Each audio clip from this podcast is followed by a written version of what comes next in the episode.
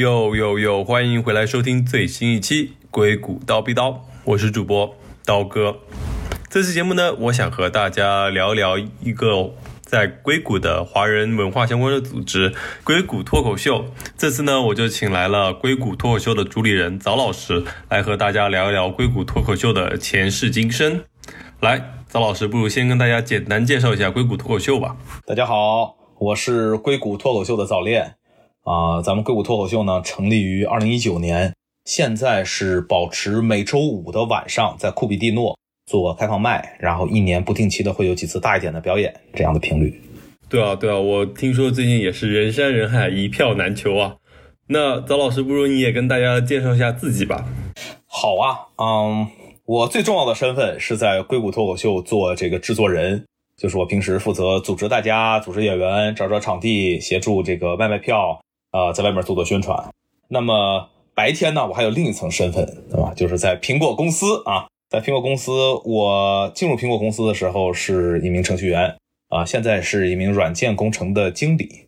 在有这些经理的职责之前呢，我一般会介绍自己说我在苹果公司全职表演一名程序员，但是现在确实是，啊，确实是不能再继续表演了啊，有时候需要揭穿别人的表演啊，用我的专业知识。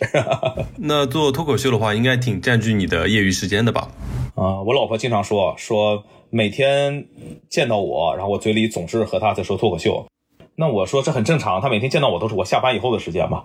脱口秀可以说占据了我下班之后几乎全全部的业余时间吧。那我想你的爱人一定肯定很怀念你们之前你还没有办脱口秀的时候，应该有比较多的时间相处吧？是先有的脱口秀，再有的老婆啊。所以我老婆自从认识我开始，这就是她的生活，也就是我的生活，是我们的生活了啊。但是脱口秀呢，是二零一九年的九月份啊，我们开始做这个硅谷脱口秀，那个时候正是脱口秀大会第二季刚刚结束。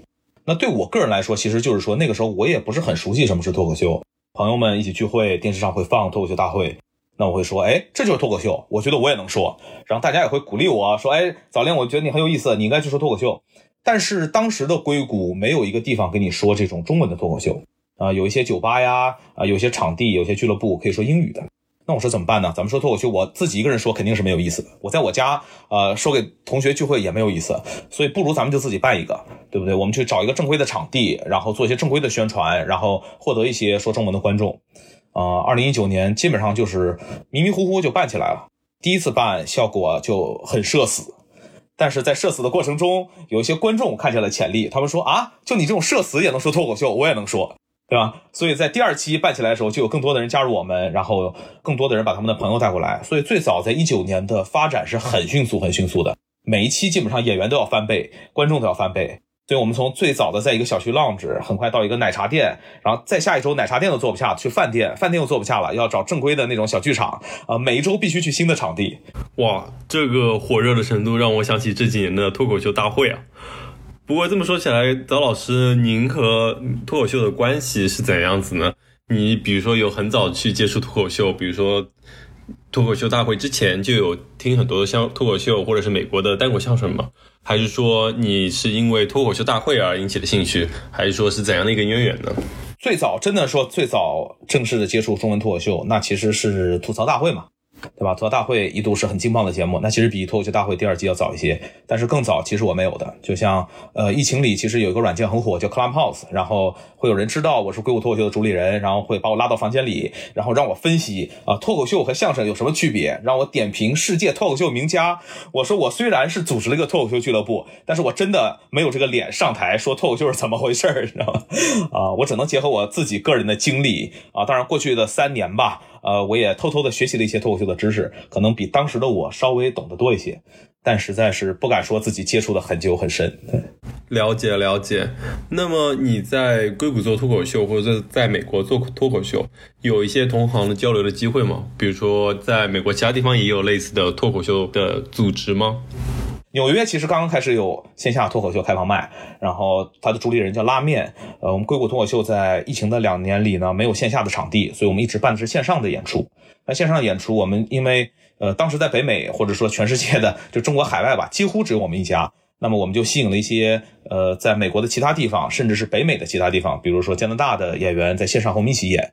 那拉面是当时我们在纽约发现的一个有潜力的新人，然后他加入了我们，和我们在线上说了很久。前两个月吧，应该是上个月，他刚刚在纽约开始办线下的开房卖。所以录完以后，如果有机会，我可以帮你们联系一下，然后你可以去现场见证他的火爆。好的，好的，多谢糟老师的推荐了。我也很期待能在纽约能看到华人的脱口秀，而且也非常开心发现现在华人脱口秀在美国各地都有了自己的俱乐部。说到俱乐部，我知道现在就是很高兴看到各个地方俱乐部欣欣向荣，但是在早期的时候，硅谷脱口秀面对的最大的一些问题是什么呢？唉，硅谷脱口秀早期每一周有两大重要难题。第一个难题是下一周有多少演员来演，第二个难题是下一周我们去哪儿演。我刚刚有说到，最早的几期每一周的演员人数都要翻倍，观众人数也要翻倍。但是你听了就知道，这个事儿其实演员人数翻倍是不持久的，对吧？毕竟就是有段子愿意说段子的人还是少的。很快呢，就会到达一个什么点呢？所有听说过硅谷脱口秀，并且觉得自己能说脱口秀的人都来试过一次了。大部分人觉得脱口秀其实不是我想的那样，不适合我，他们就走了。很少的一部分留了下来。但是呢，观众的期待是很高的，观众是越来越多的，所以每周会产生这种情况：提前一周、两周就会有足够多的观众能塞满整整个演出的房间，但是可能只有三个演员报名，那我就得鼓励演员，我就得给演员加油打气。哪怕很多人说不好笑，我会说：“哎，你三周以前来说过，你说的真有意思。哪个观众还和我夸你？你快来说吧。这周那个观众要来，大概是这种这种场景。现在的硅谷脱口秀就相对有机一点啊，因为曾经演过的演员群体足够大，然后我们宣传的可能比以前做的更好，所以基本上演员这方面不是很担心。呃，场地的事儿其实就更麻烦，因为哪怕我们现在是卖一点门票，也就是刚刚好能支付房租。过去我们其实不收票。所以我们就要想办法，呃，用巧妙的方式来解决这个场地的问题。对啊，你你这个脱口秀其实一周演一次，演个一个小时、两个小时，你也不应该说我出去找个正规房东租一个房子做一个剧场，对吧？你就要找那种二房东来分租给你，其实挺难的。因为理想中我们是想尽量每周是在同一个时间、同一个地点，这样观众能记住你硅谷脱口秀这个品牌啊，然后能方便观众来。但是最早因为你没有经费嘛，其实做不到。就像我说的，我们最最早是在小区的那种活动室里，啊，很快就找到了奶茶店。那奶茶店有问题啊，首先它小，第二奶茶店会要求你的观众会买奶茶，边买奶茶边边上坐，然后会有碎冰机吱吱吱吱响，对吧？会影响你表演，对吧？然后我们就想了个办法，我来找这个饭店的冷门的时间，比如说周六的下午，对吧？午饭和晚饭之间，饭店是没有人的，也有很大的场地，然后观众们看完还可以吃吃饭。但是很快就是因为。观众人数的暴涨，哪怕是这种空旷的饭店也，有点坐不下了。比较幸运的是，咱们在湾区啊，其实我们说是旧金山湾区，但它是有很多的县组成的。每个县呢，有一套公共图书馆的系统。公共图书馆它一般会有一个比较大的，我们说会议室也好，一个教室也好，啊，一般每个县都至少有个公共图书馆有。所以我们就专门安排了一个人，提前两三个月开始预定，接下来每个周末确保我们在某一个图书馆能够有这么一个房间。就这样，我们开展了全湾区各个县的巡演啊，一直到啊，在各个县的图书馆巡演了好几个月之后，有好心人因为某一次我出去走学，听说了硅谷脱口秀的故事，说哎，我们可以赞助给你。然后它正好是一个白天办培训的场所，这样它晚上是空着的，我们就可以在周五的晚上使用它的场所，然后有椅子，有音箱设备。啊，只是很可惜啊，二零二零年初疫情来到了美国嘛，所以硅谷脱口秀也从此暂停了线下的活动。听起来的确也很不容易啊，这一路走来。那么身边你都有一些什么样的朋友在帮助你去做这个事业呢？这个脱口秀的事情呢？呃，那个年代我们就是怎么说呢？我我个人，我我老家我是南京人，然后最早这件事就是从苹果公司里的南京同事开始帮我。啊，我说我需要人帮我，然后大家都是志愿嘛，都是志愿者，然后南京同事发起，后来拓展到湾区的其他南京人和苹果公司的不是南京人，然后再扩展到湾区的所有人。所以最早其实我们就是有一个相当于现在的志愿者团队，然后大家有的人帮我订场地，呃，也不是帮我了，帮硅谷脱口秀订场地，有的人是去负责联系演员，有的人做海报，一直是秉承着一个志愿者服务的思想的。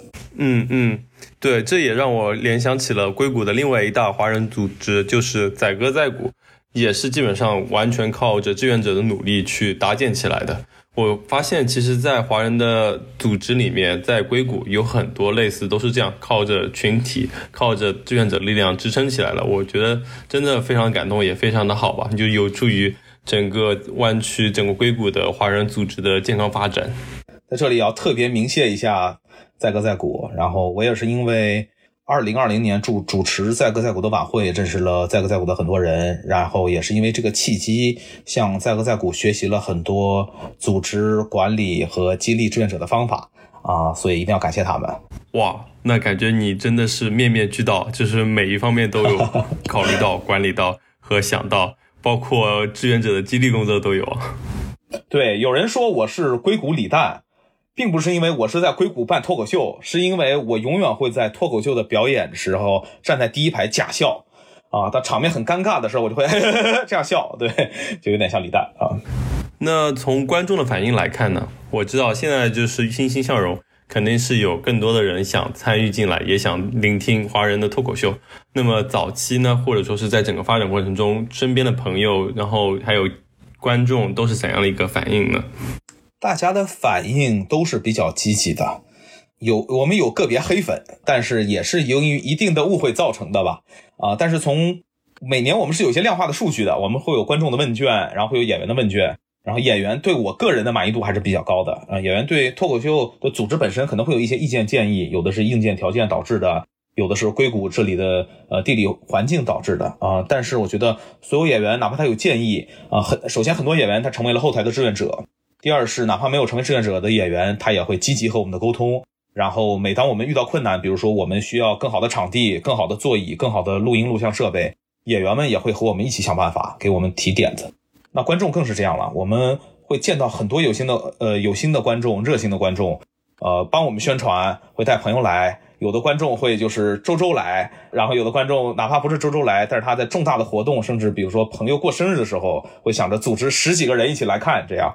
所以我觉得观众观众大部分观众是有比较正面的印象的。哇，那我觉得真的是让人非常感动啊！因为我知道运营一个组织，像特别是这样的非盈利组织，肯定也是非常的艰难的。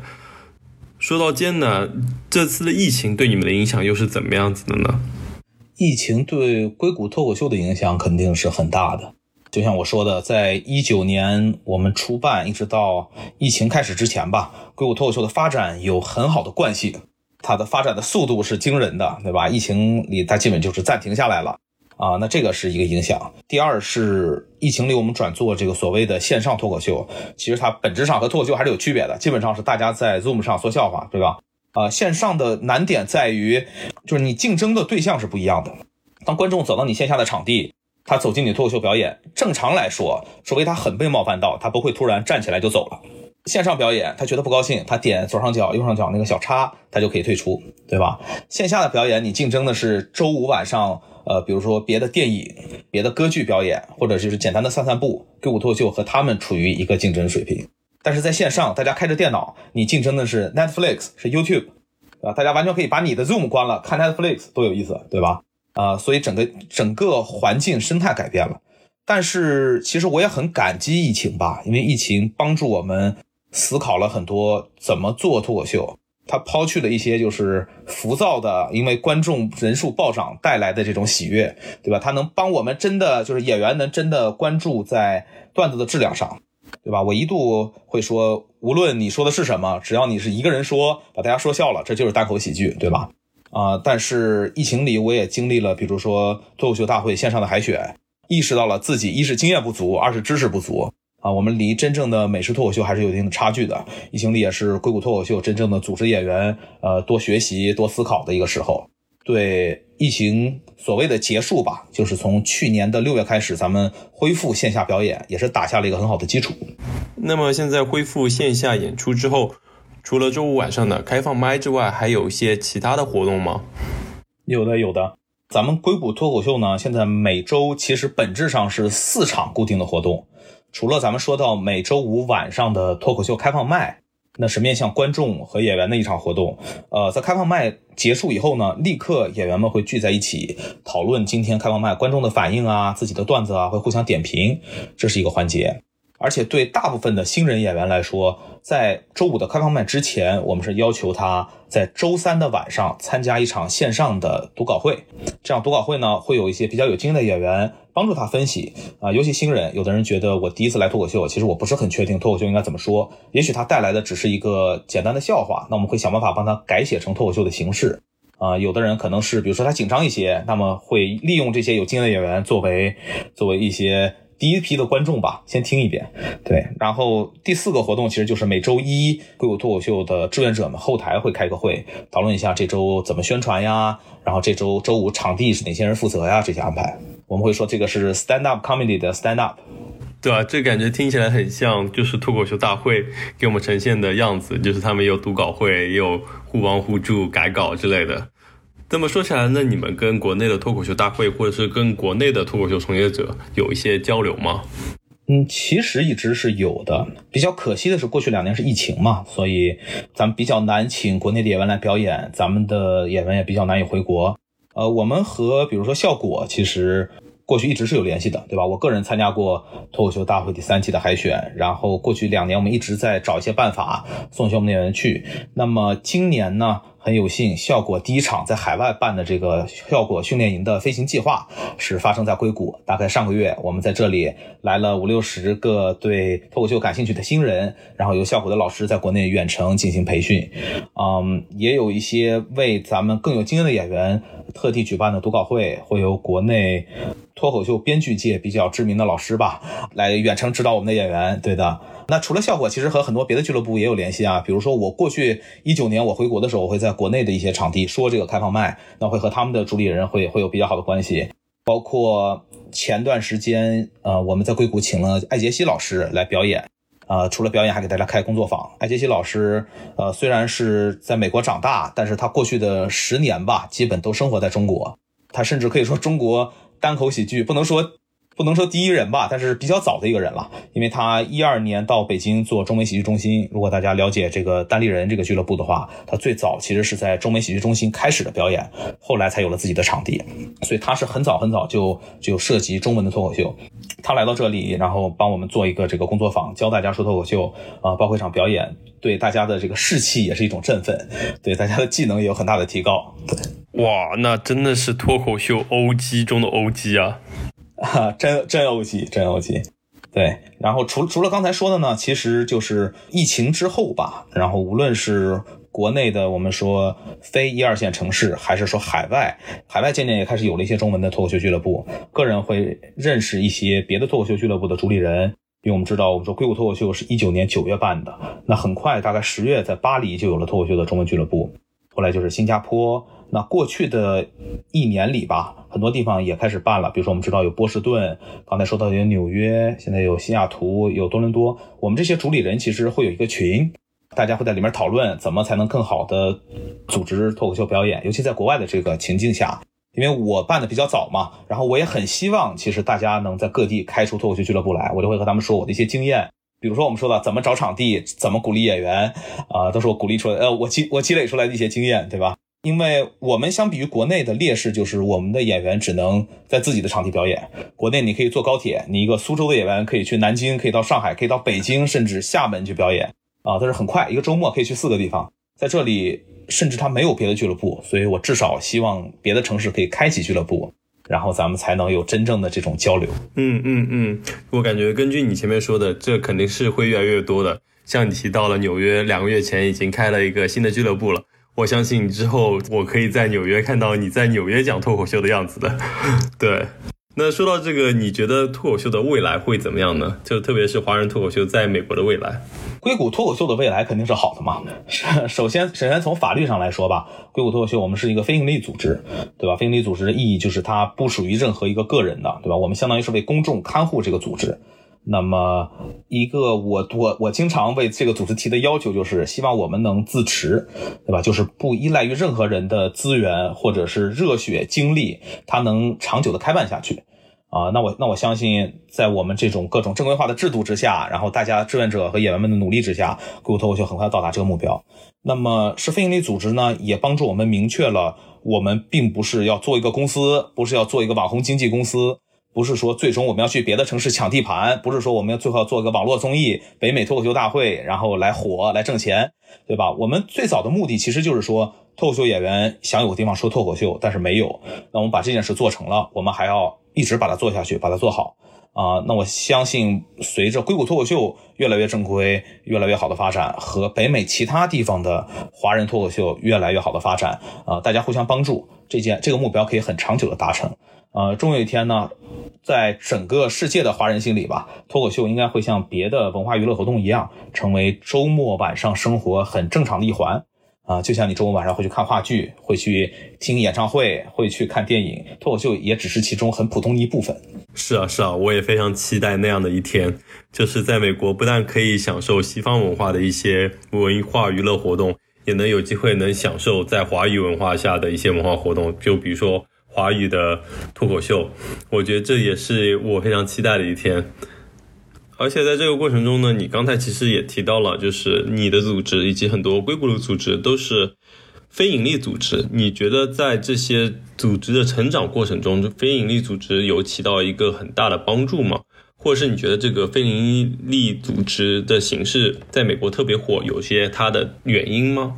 我觉得，首先这在美国是一个特色，对吧？咱们在中国其实是有社会团体的。但它可能成立并不像美国这么轻松，或者说没有这么多的资源的帮助。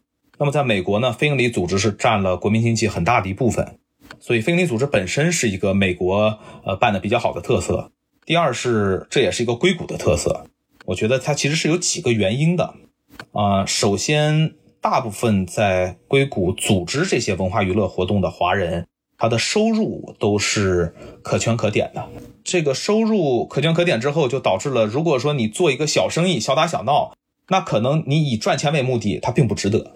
你大家以一个兴趣爱好为目的聚集在一起，如果最后整个故事演变成了为某个个人聚集财富，其实是不利于团结，也不利于大家最后实现自己真正想要的文化艺术的目标的，对吧？第三是。湾区的很多科技公司为非营利组织提供一些便利啊，我们都是属于各个非营利组织的志愿者。那么各个公司其实都是有一些政策啊，帮助志愿者们支持他们热爱的非营利组织。所以各个公司的文化也导致了大家发现啊，非营利组织不仅可以积极的调动呃人力的资源，包括公司的支持也是很有利的。最后，我觉得可能有一些客观的原因吧。呃，我问过一些别的非营利组织的发起人，有的人他可能一度是想办一家公司的，但是可能比如说身份的限制啊，或者是呃公司政策的限制，不允许他再再经理一家公司。然后他又觉得这个文化艺术的呃这个议题是他确实关心的，是他一刻也不能等，必须现在就做的。那他就觉得啊，那么非营利组织，我成为一名志愿者是一个最合适的方式了。嗯嗯嗯，而且可能就是因为诸多这些原因，也让我感觉在湾区、在硅谷有很多这样的华人组织出现，甚至我觉得可能比纽约还要多。然后你会觉得这样是不是也是因为，嗯嗯，硅谷的文化生活相对于纽约来说会更少一些，于是大家就会更想去自己去办一些活动。嗯，我觉得这个事儿分两方面吧。首先从事实上来说。湾区肯定是更少一些。第二是湾区从事这个行业的华人相对要更少一些，所以比如说对我来说，我是一个其实没有怎么接触过脱口秀的人，我又很感兴趣。那么我身边没有华人在做这件事，那可能我必须要从自己办开始入手。那么纽约呢，可能会有一些人他已经是艺术文化行业里的从业者，那他可能已经知道这个行业传统上是怎么操作的。首先，他身边会有一些洋人的资源或者洋人的活动，他会直接去参加。第二是，他可能会借鉴那样的方式，把汉语的活动作为原本已有活动一部分。所以，可能反而在观从我们观察的角度上来说，反而觉得啊，在湾区大家都选择自己办，是因为少，可能也是因为呃人群的分布的区别导致的。嗯嗯，有道理。呃，那么夸张一点，你会觉得硅谷湾区有一点文化荒漠的感觉吗？以及在经历疫情之后，这样现象有得到缓解吗？因为我感觉好像有更多的呃华人的文化相关的组织在疫情之后如雨后春笋般就是冒了出来。先回答第一个问题吧。啊，有没有感觉到湾区是文化荒漠，对吧？就是这个问题，我觉得也要分两方面来看。因为我个人来到美国已经十几年了，我最早是在密苏里上学，后来我在宾州读研究生，然后我来到加州，呃，工作。你说是不是文化荒漠呢？这肯定不是。啊，如果你说有没有感到文化活动匮乏，是有一些感觉的。但是我之所以分两方面，是我觉得这个感觉是有原因的。啊，咱们华人工作以后呢，大部分人集中在所谓的硅谷地区，对吧？就是呃南湾和中半岛的南端，对吧？远离旧金山的地区。啊，那相对于旧金山作为美国传统的呃聚集了众多文化艺术的城市，肯定是有区别的，对吧？哪怕旧金山的文化艺术活动体量和纽约城都是有区别的，那咱们离它很远的话，肯定是感受更远，对吧？第二是咱们华人有一个特点，就是喜欢聚集在一起，对吧？大家买房会聚集买，大家活动会聚集办，哪怕咱们办硅谷脱口秀，它都是一个汉语的脱口秀。当然了，不是说只有中国人才能来，我们也一度有过几位就是出生在美国的其他族裔的演员，因为他们会流利的汉语，曾经说过中文脱口秀，啊，但是这是这是一个特点，对吧？咱们咱们华人喜欢聚集在一起，喜欢抱团。啊，那么就会忽略很多其他族裔的活动，忽略很多美国本土的活动。当我们说这里是不是文化荒漠的时候，我说不是啊，甚至我可以说绝对不是，对吧？因为如果你放眼英文的活动的话，你会看见太多了，比比皆是，对吧？过去一度我单身的时候，会经常打开 Facebook，Facebook Events，然后你每天晚上甚至工作日晚上，你可以参加的文化艺术体育活动都是很多的，甚至包括我在湾区住了将近十年。我时常还是会在和当地居民交流的时候，我还会被震撼到。有一次就很巧，我去别人家做客，我说：“你为什么房子买在这么偏僻的地方？”他说：“因为在我们小区里有一个露天的歌剧院，每周末都有歌剧上演。”我说啊，对吧？这么偏僻的地方还有这种事发生，就可见我自己的这种无知。哪怕我认为自己已经和呃当地人有很多的接触、很多交流，但是而而且哪怕文化艺术是一个我很关心的话题，我还是有很多不了解的地方啊，应该是我多做做好的地方。所以走出自己的圈子。走出这个同温层，这是很重要的。我觉得无论是华人还是当地人，这都是一个很重要的、很重要的一点，对吧？那么你的第二个问题是关于有没有觉得疫情之后，呃，这样的活动会更多？我觉得是会的，因为我们已经看到了这样的迹象。首先，我有说我们在美国其他地方看见各个俱乐部是雨后春笋般冒了出来，对吧？很多人在疫情里。认识到了工作不是生活的全部，我要追求自己真正喜爱的东西。他决定去创造，为自己创造机会，为大家创造机会。第二就是疫情里吧，有很多组织有在想方设法的鼓励大家改变这种思路。无论是比如说硅谷脱口秀，我们有在帮助大家。正确的创作脱口秀办这种培训的计划，还是我们万群说的在歌在鼓，他创造了一系列活动，脱离了过去只办比如说春晚和歌手赛的身份，又更积极于投身到呃社区的鼓励和支持当中。所以这两个趋势，我觉得在疫情之后，不仅是在硅谷，美国各地的华人社团都会越来越多，然后大家交流也会越来越多。嗯嗯，的确是这样子的。而从我的角度的观察的话，其实疫情也让很多人去思考他。到底除了工作之外还能做些什么？然后我的观察就是，因为我本身是做电台，所以我发现，在疫情期间也有很多人开始运营他们自己的电台。就是我觉得大家其实都是有这种表达欲的存在的，只不过之前可能有更多的渠道，在疫情之后，大家可能也因此去思考和寻找更多新颖的渠道。于是，比如说电台也是他们一种作为他们输出的一种方式，当然包括脱口秀也是。所以说，我觉得其实疫情也是一种让大家跳出以前的思维模式，去寻找一种新的探索自己，或者是认识世界，或者是表达自我的一种方式。我觉得还挺好的。你这个播客是什么时候开始办的呀？大概是一九年的三月份，现在也三年多了。但是疫情没有对你的播客造成什么影响吗？我觉得疫情反而对我做电台有一个促进作用吧。首先，第一点就是给了我更多的时间去做节目，无论是录制，还是跟身边的朋友去交流、准备节目，还是说到后期的剪辑以及思考如何去做更有意思的节目。而且，疫情也逼迫我去思考，在疫情的情况下不能见面，如何去录制节目，从而开发出了远程录制节目的方式。这一方面来说也是更节省时间的，因为不需要跟嘉宾约具体的地点，大家赶到那个地点进行录制之类的。另外一方面也让我拓宽了我的嘉宾的范围，因为原来必须是我可以面对面交谈的，现在在世界各地的任何人都可以成为我的嘉宾。所以说我的嘉宾也有些可能，比如说在荷兰，比如说在国内，或者是在其他任何的国家，现在都有成为我嘉宾的可能性。其实国内的脱口秀俱乐部有一个现象，就是他们很多脱口秀俱乐部会有一个甚至多个这种播客的节目，啊，有的是这种线下的清谈节目。但是我我个人一直是对咱们在硅谷办这种节目是有担心的，因为咱们很多的演员其实他上台的时候，他和平时交流给我是两种感觉。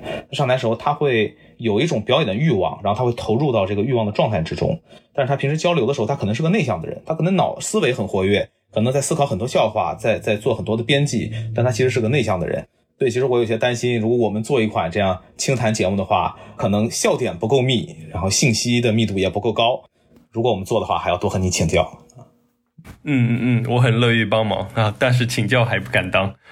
对，而且脱口秀的清谈节目的电台内容是不是组织形式和各方面可能跟我的这种跟嘉宾聊天的形式可能会不太一样？就，国内的清谈节目我看很多他们是这样，他们还是在办开放麦的场地，然后几个演员坐在台上，然后讨论一些话题，台下还是有观众的。就当演员说好的时候，观众是会笑的，是会有是会有这个效果的。但是可能可能我觉得目前来看还不是一个最适合硅谷脱口秀的途径。啊，我觉得还有很多的精力应该花在帮助演员真正提高他们的水平，提高段子的质量、笑点的密度。至少我希望能能看见一个咱们的演员登上这个脱口秀大会的舞台，对吧？嗯嗯嗯嗯，我也非常期待那一天了，可以跟身边朋友说，哎，这个人脱口秀大会上演出的这个人，我看过他的现场啊，对，就是在硅谷脱口秀。对，我觉得也是 一种非常有意思的体验了。那么最后，我也祝硅谷脱口秀越办越好，早日能在脱口秀大会上看到硅谷脱口秀的成员。那么节目的最后，赵老师不如也给你的硅谷脱口秀最后打一个广告吧。感谢感谢，最后再打一个广告。然后硅谷脱口秀呢，我们现在是每周五的晚上八点在库比蒂诺有开放麦。呃，任何人都可以在网站领取票以后作为观众参加。然后，尤其是如果你对成为演员感兴趣的，欢迎在网站上找到我们的各种联系方式报名。我们的演员呢会有读稿会这样的培训。如果你对任何志愿工作感兴趣，无论是摄影、摄像、宣传媒体、商务合作啊，都欢迎联系我，然后参与到我们硅谷脱口秀这个家庭中来。那么，硅谷脱口秀的网址是什么呢？啊，这个网址就是汉语拼音的硅谷脱口秀，g g t k x 点 org。好的，大家也可以去点击这个网址去看一看硅谷脱口秀的接下来的演出信息。好，最后再次感谢硅谷脱口秀的早老师对本台的支持和这次节目的参与。好的，那么我们就和大家说再见吧，我们下期节目再见了，再见，谢谢，拜拜。